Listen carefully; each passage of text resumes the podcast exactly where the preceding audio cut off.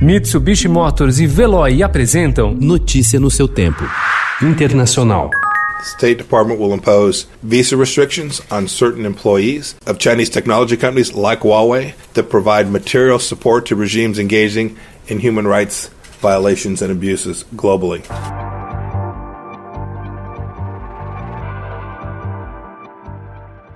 Em um novo capítulo na escalada de tensões entre Estados Unidos e China, o secretário de Estado americano Mike Pompeo anunciou ontem que vai restringir a concessão de vistos a funcionários da Huawei e de outras empresas chinesas que forneçam apoio material a governos que cometem violações aos direitos humanos. O chefe da diplomacia americana não detalhou quantas empresas serão submetidas à nova restrição e nem quantos funcionários podem ser afetados.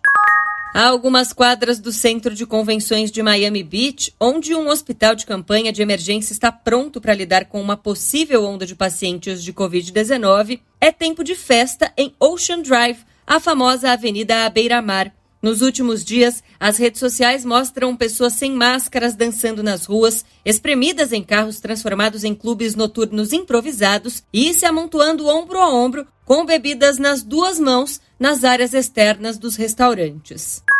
A escultura feita de resina e aço de uma manifestante negra com o punho erguido foi instalada durante uma ação noturna no lugar onde estava a estátua de um mercador de escravos inglês do século XVII, que foi derrubada por manifestantes antirracismo na cidade portuária de Bristol. O monumento de Edward Colston, que fez fortuna comercializando escravos da África Ocidental, foi derrubado e atirado no rio Avon, que passa pela cidade do sudoeste da Inglaterra em um protesto no mês passado contra a morte do norte-americano George Floyd, um negro de 46 anos que foi sufocado por um policial branco que ficou com o joelho sobre o pescoço dele por mais de oito minutos em Minneapolis, em 25 de maio.